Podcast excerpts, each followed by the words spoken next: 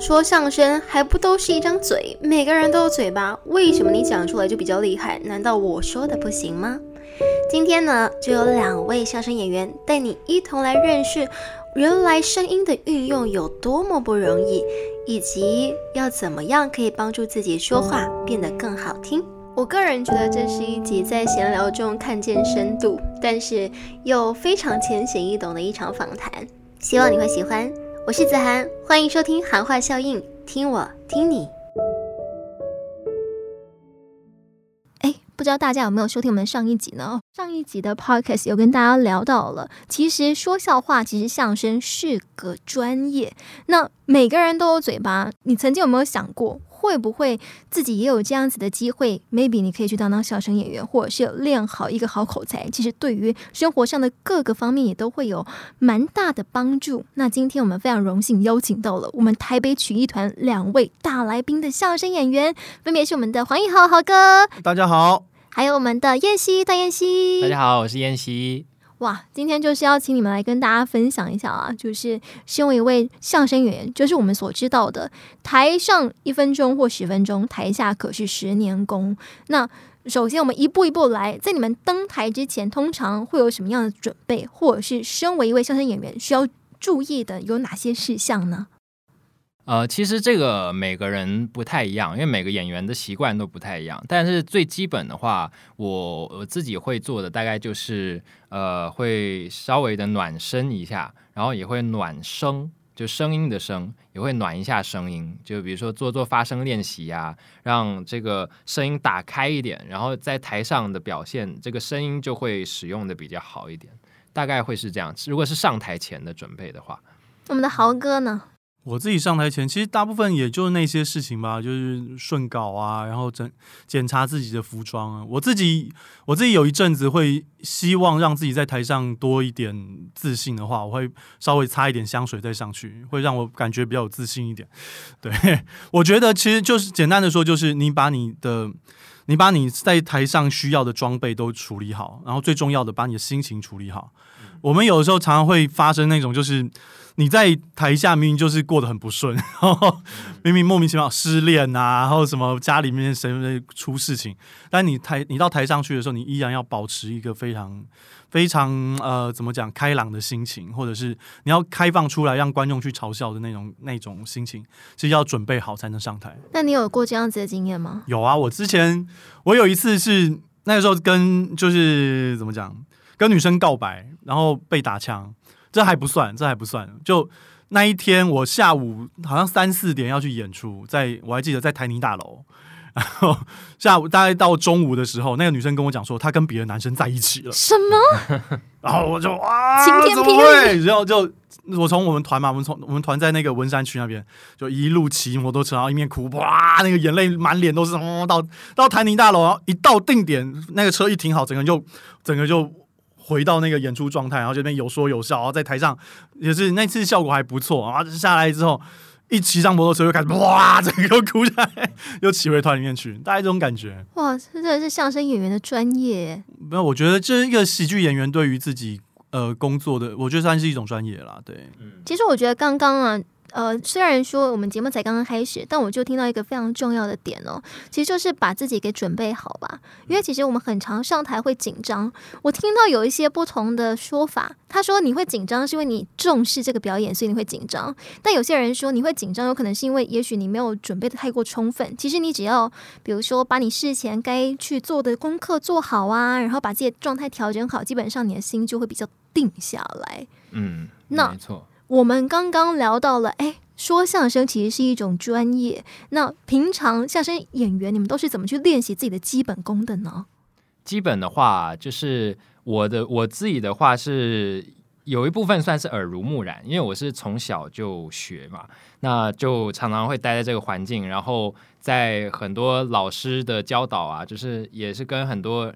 不管是同辈，或是像是豪哥前辈啊，然后还有老师们呐，就是耳濡目染之下，因为大家都是就是都口就是口音比较标准，然后讲话都是这个方式，那我自然而然就会跟着变成那个样子。那平常练习的话，我们就是因为我最一开始是学主板，那主板的话就会有很多小段子，所以有点像绕口令的性质。那绕口令的话，就是就是练你的口齿嘛。那慢慢的口齿就会，呃，嘴巴的肌肉就会比较灵活，然后比较发达一点，就慢慢的口齿会会就是这样，也是算是累积吧，就是练着练着，慢慢口齿就越来越好。大家燕西平常说话讲话也是这么标准哦。嗯，平常的话差不多。我也觉得都一样标准。对他，他一直以来都有这个问题。对对对，就有我觉得在台湾有时候说的太标准，会有点不够接地气。嗯，然后观众会对稍微会有点疏远。我认真说，对，那当然这个有的时候也可以拿来当成一个就是自己国语不够标准的一种推卸责任的方式。但是会有这种问题啦，像我们我们有演员去外面去演戏的时候，也会被导演要求说，你的国语可不可以不要这么标准啊？哦可是你们是相声演员呢？没有，他是去演一般的戏，哦，他们都会觉得说你这样讲话太标准，没有台湾的感觉。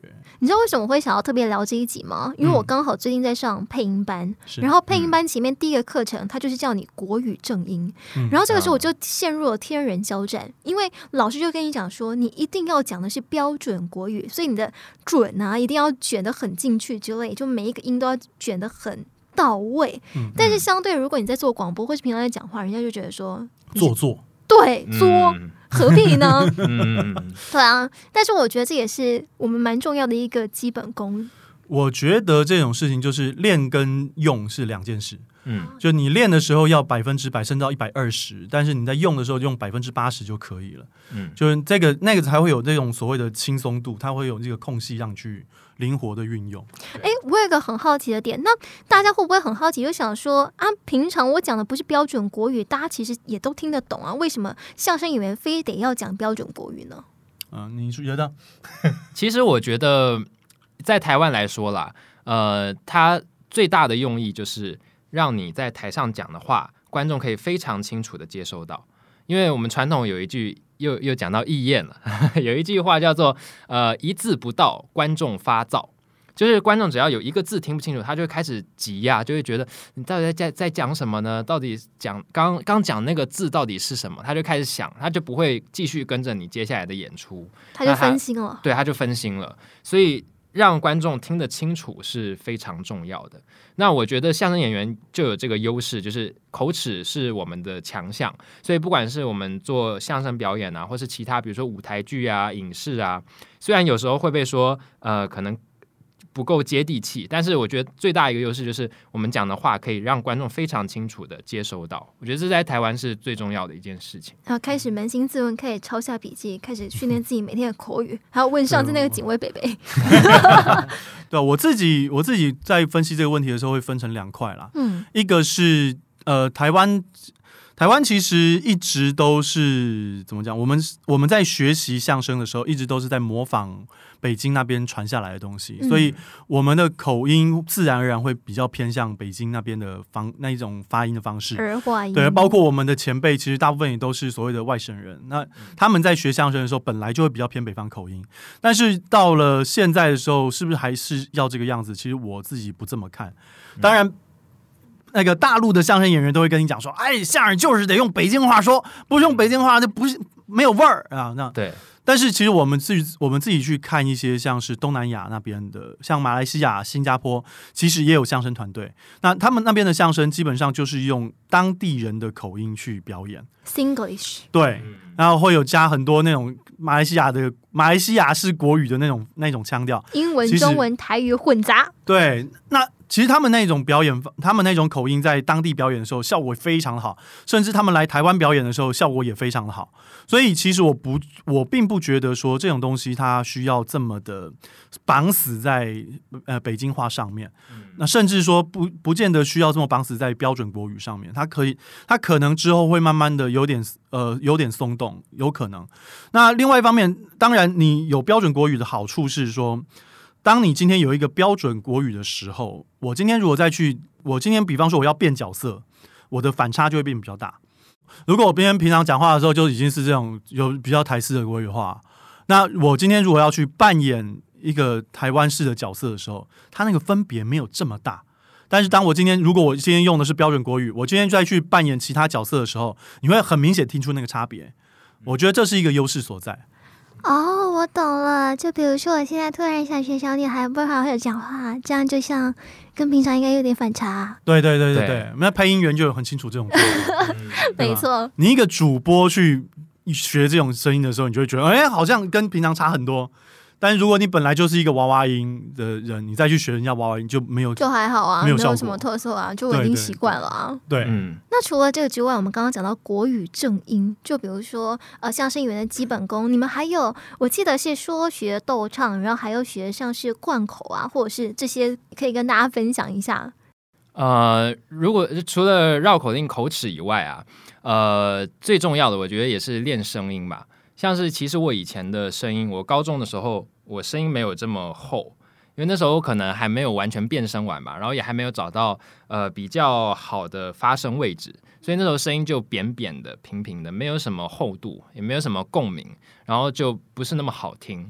那我也是因为练主板段子啊，练着练着，因为里面就有角色是比如说呃海龙王啊那种比较粗犷的，或者像是鲁达这种比较粗犷的角色，他声音讲话就是要必须比较浑厚低沉，对对，比瓮声瓮气的那种感觉，对对对对对，这种感觉。然后我就是因为练着那些角色，慢慢的声音就就呃，可能也随着变声完，声音变得成熟，然后也找到比较好的共鸣位置，像胸腔共鸣之类的，那就慢慢的就找到比较厚的声音的发声方式。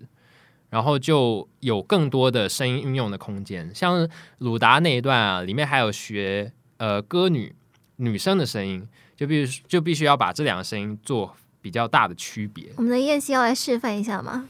示范一下啊、哇，我想一下哦，垮七七垮七七垮，那这这个故事讲的就是这个歌女叫金玉芝嘛。那金玉芝她就是她是一，她就是她因为呃爸爸被恶霸杀掉了，然后他就必须要在街头卖唱，然后就这一天鲁达在吃饭，然后这歌女就来到这个鲁达酒桌前面要卖唱，然后结果鲁达给了他银子之后，那那歌女反而哭了起来，那鲁达就很生气啊。比如说鲁达生气的时候，他的声音就这样：“唱曲儿的，我来问你，这三两的银子，莫非说少吗？罪不该同着我的朋友擦我的脸皮。”就是这种声音。那如果是歌女金玉芝，她比如说她在讲她的身世之后的时候的声音就是这样子。我家可不在您这关西路安府里住，千里迢迢住在了南直隶。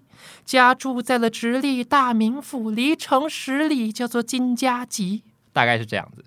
大家你知道吗？刚刚燕西在示范的时候，他露出一个非常腼腆的笑容，我好嗯想拍起来给大家看。那比较好奇是豪哥，您有这样子的声音吗？啊，要我用这种声音讲话吗？也可以试试看啊。那其实我觉得这种东西，我这个其实是之前去上，也是去上一个声音表呃声音课的时候学的。就我那个时候，因为我们我们在团里有我这个年纪的啦，在团里其实我们并没有像段熙他们这个年纪接受过这么多呃课程正正式的课程。那我这个我是那种半路出家的人，我二十七岁才进我们团，然后就其实大部分的东西都是我自己在舞台旁边学，或者是我自己在外面再找老师另外学的。所以我自己在声音的变化上面的话，我其实是另外找老师学的，不是在相声里面学的东西。那另外的话，像刚刚主持人有提到像贯口啊这种东西。我说实在，我也没有老师带着我，然后就是啊，你到这一句到这边要怎么讲，这个地方要到这边要呼吸，要要什么气口什么的。我那时候都是土法炼钢，就听段子、听录音，然后呃念稿子，就别人怎么别人怎么念我就怎么念，我就尽量模仿，或者是就自己给自己一些功课吧。我那时候背下来蛮多的这种贯口的段子，然后蛮每一个段子我就是尽一开始就是先背下来之后就开始尽可能念快。就我刚刚讲的，你背的时候速度可以调到一百二。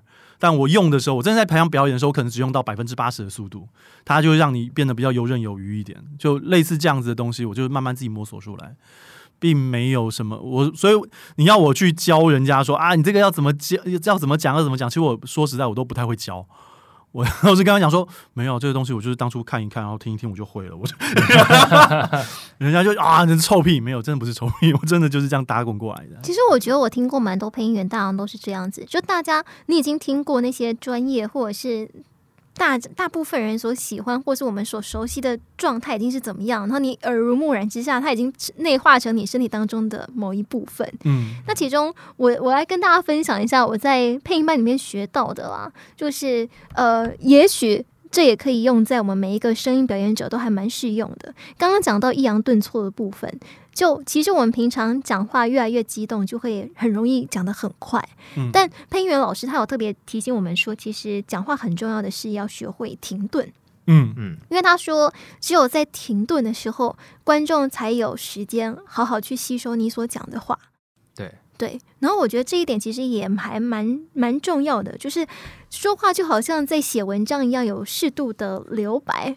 然后还有包括音高的部分，因为你很激动就不小心，哎呀讲到太高音，但其实比较好听的声音，我就觉得男生比较吃香。中低频，对，嗯。因为很重要的事情是我们平常在录广播的时候，可能女生声音都比较高，然后透过收音机播放出来，它的低频就会被滤掉，然后这个时候就变得、哦好刺耳，不是很好听。所以呃，如果男生的话，我就觉得好羡慕男生的声音。但是低频有另外一个问题是，嗯它的声、它的字会比较容易糊掉。对了，嗯，对，因为它被滤掉。所以其实你去看大部分的相声演员在台上的时候，他尽量是往高频走的，对，因为这样子你的咬字会比较利落一点。啊，我懂了，就是平常你如果是在比如说需要透过介质、麦克风、收音机、电视机这一些，就是不是直接传播的，你可能声音中低音为主，因为主要是你有个东西在收音嘛。嗯嗯。但是如果果在剧场，现场演出的时候，对现场演出，因为高频的话，它可以传的比较远，它也可以传的比较嗯清晰。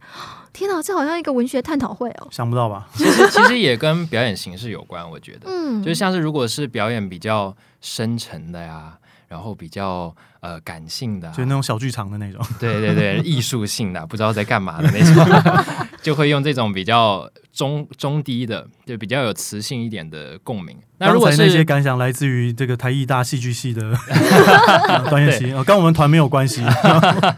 那如果是比较喜剧性的，比如说综艺的表演啊，综或者综艺主持啊，或者相声表演，喜剧性的东西，其实就会比较使用到中高，然后那种呃比较嗯呃浮夸一点的声音用法，嗯。了解哦，这边的话就小小跟大家分享一下啦。刚好，比如说还有抑扬顿挫啊，刚刚我们豪哥所讲到的，在音调、音质、语速。哎，讲到这个，就要问我们的豪哥，你有没有什么保养喉咙的方法？我没有在保养，什么？我觉得最好的保养就是多休息、多睡觉，然后少说话，哎，多喝水啊。我觉得这很重要，就多喝水、多休息，其实最重要的。对，你知道我们在上配音班，老师就有分享很多配音员以前的人生，然后生活过得蛮可怕的、啊。早上七点起来上早班，然后一路上上到晚上一两点，然后觉得啊，今天钞票带的满满，然后心情很好，就去喝一杯，然后隔天再起来上早班。哇这样其实就是对于嗓子，如果大家平常有想要呃好好保养自己的喉咙的话，就来燕西这这块，您有什么自己的小秘诀我其实也没有太多 什么特别保养喉咙的方式，啊？我觉得我算是蛮幸运的，因为我的声音可能相较，比如说我们同辈的其他人声音，算是比较好的那一种。因为我们同辈有些是他天生，因为每个人天生声音的状况不一样，音色音质对对，因为声带就是两片，它其实就跟肌肉一样。那有些人他是可能天生肌肉他就比较沙哑啊，或是可能会长茧啊之类的。那我算是回复的比较快，所以我很少会就是真的扫瞎到完全说不出声音的那种状况。但是有时候就是你感觉熬夜啊，或者通宵的时候，隔天起来真的声音就差很多。比如说你的音高没办法上上讲对，然后或是声音就闷闷的，没有办法那么亮。所以其实真的多休息、多喝水是最好的方式，我觉得。现代人就是不睡觉啊！大家记对得没事不要半夜听 podcast，早上就起来听啊，通勤的时候再听啊。就是随时随地你就把它当念佛机一样，就二十四小时重播嘛。哦，可以是这个可以意思吗可以可以，对对对，必须给你一百个 掌声。哎、我觉得我很好奇，那个时候老师在讲，上课在分享，他有讲说，比如说把嘴型做出来，这对于比如说剧场演员来说一定很重要嘛，因为嘴型做出来，大家比较清楚你在讲什么，或者是脸部表情，这就不用讲了，一定是要配合的。其中，呃，用丹田说话，这也是蛮正常。但我觉得有一个很特别的点是，我们在教旁白配音的时候，老师说要松松的说话，嗯但是有另外一个老师他在分享的时候，他说不行，你讲话要用力啊。那我觉得这方面就还蛮有探讨的空间，嗯就是对于你觉得讲话要怎么在，比如说在气这方面做一个适度的拿捏呢？哇，这个问题好深哦，嗯，这真的是一个普通的 ca- podcast。我觉得可能会，我觉得语言是这样的啊。我我自己的体会是，语言是一定要保持弹性的。就是像其实刚刚我们探讨到口音问题，我觉得也是这样。就是如果我在讲相声的话，那我用相声的习惯去讲话，那是很没有问题的。那他可能就会，比如说口齿比较要求啊，如果是依照我们的习惯的话，口齿比较要求啊，然后咬字要清晰啊，然后快的时候也要非常清楚啊。但如果我今天是去演戏，然后演一个角色，他可能平常讲话就是不清楚的，那我就必须要去模仿那个讲话的方式，或是去揣摩那个讲话的方式，然后让他可能就比较松啊，然后讲话比较糊在一起啊，这种感觉。所以语言应该是我觉得是保持弹性的，然后看你可以怎么样的运用这样子。所以才会叫做声音演员呢、其实，如果是配音员，我们都会讲说我们自己是声音演员。那其实我觉得讲相声同样也是，只不过你们对在还要必须搭配上画面啊。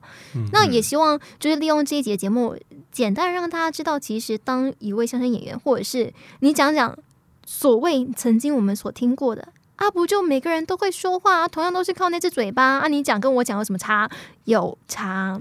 嗯那个时候老师在上课，他就有特别提到，好，今天你说配音员都有稿子，没有错啊，我们拿到稿子，但是我一字都不看，我就必须一字不漏的把它直接昂上去，然后跟着描述这样一起对。所以在呃你完全没有看到这个稿子的时候，你要怎么样咬字清楚、声情到位、描述还要对，口型、嘴型全部都要对。那这一点的话，其实我觉得跟相声演员在舞台上，他们要注意的有什么啊？要耳听八方，眼观四面，然后看大家的表情怎么样，看大家的状态怎么样，然后心里在想啊，我们这一次啊特别豪爱笑的段子就是现场抽题，今晚我想来点，今晚由你来点相声。哎、再次来跟大家分享一下，好，九月八号到九月二十号，呃，在四四南村剧场豪爱笑你抽我奖相声秀。那平日呢是今晚来点相声，有固定段目跟抽签的段目，那也有我们豪哥的脱口秀。那周末的话就是叫你抽我奖相声秀，就全部都是用抽签的方式来决定段目、决定搭档，然后现场一定会发生很多很好玩、即兴的、爆笑的。或是可能有一点小辣茶的 事情，都可能有各种可能性。那想要呃购票或是找到相关资讯的话，可以上 UDN 售票网搜寻“好爱笑你抽我奖相声秀”，或者也可以 follow 我们的粉丝专业呃爱笑斯坦最强相声男团跟台北曲艺团 Dash 专业的相声说唱，都可以找到相关资讯。哇，我们之前有听过韩国最强男团，但是没有想到相声也有男团呢、那要不要对小小跟大家讲一下，就是这跟台北曲艺团这有什么不一样的差别呢？呃，其实差别就在于我们年初的时候啊，做了一个《爱笑斯坦之时空相对论》这个系列演出嘛。那因为我们演出完之后，我们自己觉得呃蛮有趣的，蛮好玩的，然后观众反应大部分也都还不错，所以我们就决定，那就以爱笑斯坦这个名称继续作为有点像是台北曲艺团的子品牌。青年团，对，算有点青年团的感觉。那我们做爱笑斯坦的系列演出的话，之后就会是比较以实验性啊，因为爱因斯坦嘛，就嗯就有一种实验性的感觉，或是比较呃在这边创新性在这边向爱因斯坦先生说声对不起。对，所以所以这次好爱笑也是非常实验性的一种演出。那这一次好爱笑又是由我们的豪哥来共同带领。那最后我们的豪哥有没有什么话想跟大家说呢？呃，我觉得，呃，应该说爱笑斯坦这个这个组织吧，这个组织，它算是台呃，算是台湾这几年来很少见的一个青年团。因为台湾的相声，说实在，它一直面临在一个人才青黄不接的状态之下。然后有他们这一次这一批人，终于下定决心说要好好来做这件事情。所以原本是老的老，小的小这样子吗？通常都是，通常都是，因为我们不太敢劝说那些年轻人来投入这个行业，因为说在这个市场真的很不明朗。那这一群这一群年轻人，他们愿意在这个时间点，然后终于哦下定决心，我们就是我们就是致力于要来做相声这个表演，所以他们的出现，我觉得是台湾相声界的下一个里程碑。那也可能经过这两个礼拜的折磨之后，他们可能会有一些不一样的蜕变。所以，如果你今天来到现场，你看到的不仅仅只是一个简单的演出，你看到的是台湾相声史的另外一个里程碑啊！各位。这是历史的见证，台湾相声界的一个蛮大的对里程碑。对，就算不来也可以把票买走，没关系的啊。对，没错。那就希望大家到时候可以进场。哎，再讲一次，我们的日期是。九月八号到九月二十号，两个礼拜连演十四场，而且只有周末才有办法现场抽这一百题的相声题目啊！我自己非常非常的期待，也希望大家如果有机会的话，可以一起来呃来支持一下，看看他们哦，就是怎么样？也许手会敲着主板，然后关注着台下的观众，并且还必须跟身旁的朋友搭档，要做好良好的表情控管，还有心情管理，并且。哇，是即兴表演，很有可能今天这个段子他有背过，这个段子诶，同样都是背同一个人，等等，whatever 什么样子的情形，大家如果想知道会产生什么样子的火花的话，就赶紧来现场看吧。呃，希望大家多多支持，然后我也希望这个我们相声演出呃顺利，然后可以让更多人知道，呃，相声是非常好玩的一件事情。对，好，谢谢大家。希望大家一起来支持我们的台北曲艺团的青年团爱笑斯坦，好爱笑，你抽我讲相声秀。感谢大家收听今天的韩话效应，我是子涵。那希望这一集的内容呢，你听了也开心，然后就对你来说也有帮助啊。如果有什么诶你想知道的详细的资讯哦，对。配乐老师他所分享的那七点说话的小绝招或小秘诀，我也有分享在我的 IG 上面，就是 Vocal Keeper。大家如果有兴趣的话，可以去看。好了，那就先这样，我们下次见，拜拜，拜拜拜。